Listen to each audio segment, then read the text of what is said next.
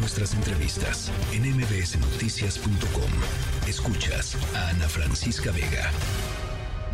Lamentablemente, hoy la sociedad cree que venimos a imponer una agenda de ideología Nuestros derechos no son de ideologías. Una ideología es un pensamiento que se cuestiona, que puedes debatir y que puedes derrotar. Pero la identidad de género no es una ideología, es un derecho humano, es un derecho fundamental. Y yo no puedo cuestionar si tienes derecho a un derecho humano. Entonces, mi libre desarrollo de la personalidad es un derecho fundamental. Entonces, no venimos a imponerlo, venimos a que nos reconozcan los derechos que por muchos años se nos han, eh, se nos deben y que se nos han quitado y se nos han, eh, que nos han invisibilizado incluso como personas LGBTI. Como las personas trans son las personas más violentadas. La población tiene una deuda con nuestra comunidad LGBTI. ¿Cuál? La de dejarnos ser, de normalizar nuestra existencia, porque no venimos a imponer nada. Simplemente queremos vivir igual que las demás personas. 6 de la tarde con 40 minutos. Bueno, pues ya les decía eh, esta eh, pues verdaderamente desconcertante noticia de la muerte de Jesús Ociel Baena, magistrade, la primer persona magistrada no binaria en México y en América Latina.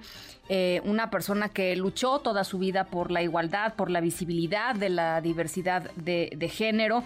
Eh, y esta tarde-noche, em, activistas y em, pues distintos eh, miembros, grupos de la comunidad LGBTQ más de la Ciudad de México, están convocando en la Estela de Luz a un acto en memoria del magistrado Jesús Ociel Baena. Es, arranca en unos 20 minutos más y en la línea telefónica está Genaro Lozano, politólogo y activista LGBT Cumas, que también vas a estar, Genaro, en esta, pues en esta conmemoración de la vida y en esta exigencia de justicia por la muerte de Jesús Ociel Baena. ¿Cómo estás, Genaro? Querida Ana, muy bien, buenas tardes. Eh, lamentablemente, pues, saludándote en estas eh, circunstancias. Eh, estoy caminando justo en paso de la reforma, ya pocos pasos de la estela de luz. En efecto, abriste el noticiero con, con esta triste noticia, con eh, la muerte de la magistrada allá en Aguascalientes.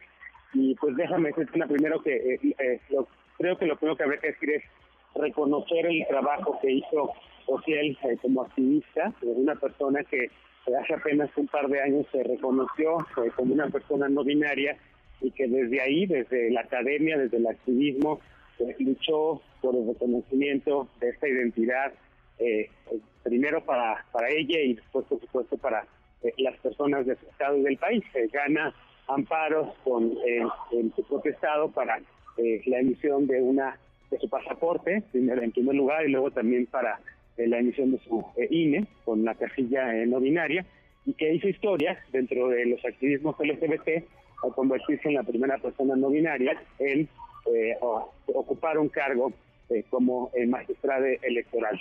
Ociel será recordado por eh, los activismos como una persona comprometida, una persona que era muy sonriente, personalmente era una persona muy eh, feliz a pesar de la adversidad eh, familiar con la que creció y a pesar de, todo lo que consiguió a lo largo de su vida, incluida incluidos sus logros académicos, pues creo que era una persona muy querida, omnipresente en las redes sociales, sobre todo muy popular con los personas más jóvenes, en, TikTok, sus videos siempre eran muy virales, siempre está hablando de estos temas.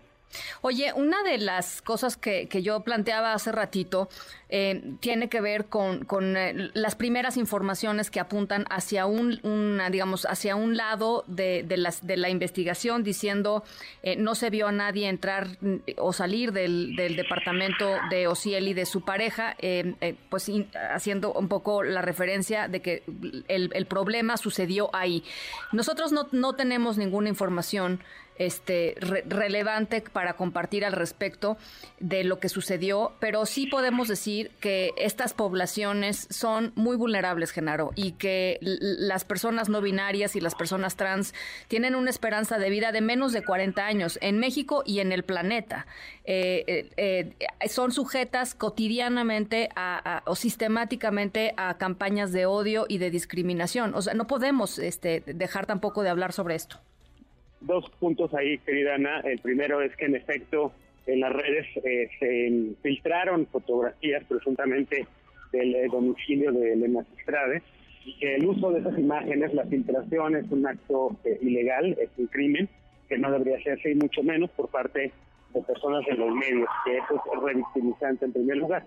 Lo segundo, Ana, es que el crimen de odio ya no está tipificado legalmente en México, estuvo tipificado como homicidio eh, pasional hasta los años 70 y honestamente era una herramienta jurídica heteropatriarcal que se utilizaba para invisibilizar los feminicidios, claro. Eh, los crímenes contra mujeres y los crímenes contra poblaciones LGBT. Claro, claro. Eh, la fiscalía en efecto ofreció muy temprano, pocas horas después de el se supo de, la muerte de Phil y de su pareja, pues esa información que en efecto se tienen que agotar todas las líneas de investigación, pero lo que estamos exigiendo desde distintas eh, plataformas activistas es que hay una investigación con perspectiva de género. Claro. En efecto, eh, se reconozca que Ociel era integrante del mecanismo de protección a personas defensoras de derechos humanos porque había recibido amenazas de muerte por su trabajo como persona defensora eh, en, su, en el, estado en Aguascalientes y que ya había, digamos, amenazas en su contra. Yo invitaría a la gente que nos está oyendo, querida Ana, a que eh, cualquiera de sus redes sociales, en Twitter, en Facebook, en Instagram, suba un mensaje de apoyo a la magistrada, vea, utilizando el lenguaje eh, incluyente, vea la respuesta, vea cómo recibe odio, vea cómo eh, así pone cualquier persona, un, nos vemos a las 7 pm en la estela de luz para apoyar a la magistrada, la cantidad de mensajes asintomatizados que van a recibir de odio, de ataques. Y simplemente decirle a la gente, Ana, el mensaje, el lenguaje incluyente no asesina que lo que asesina es el odio y lo que asesina es la intolerancia y la, el no respeto a la identidad de una persona, en este caso una persona no binaria. Bueno, pues creo que es importante conversar sobre ello. Vamos a estar eh, en, pues informando sobre lo que vayan arrojando las investigaciones. Y yo te agradezco muchísimo, eh, Genaro, que hayas conversado esta tarde con nosotros, que pongas estos puntos sobre la mesa y que, y que, y que nunca los hayas dejado de poner, porque además eres una de las pocas personas que, que habla sobre, sobre esto y defiende esto desde muchos de los, de los micrófonos a los que tienes acceso y eso me parece que es muy valioso. Así es que vamos a estar eh, en ello, Genaro, y te agradezco muchísimo, de veras.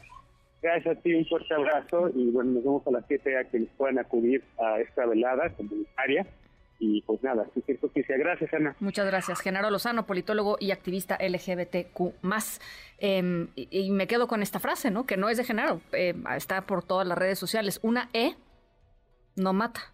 Lo que mata es el odio, ¿no? Y lo que mata es pues esto, la homofobia, la transfobia y la fobia en contra de las personas no binarias. Una E, decirle magistrade, no mata a nadie, no le hace daño a nadie.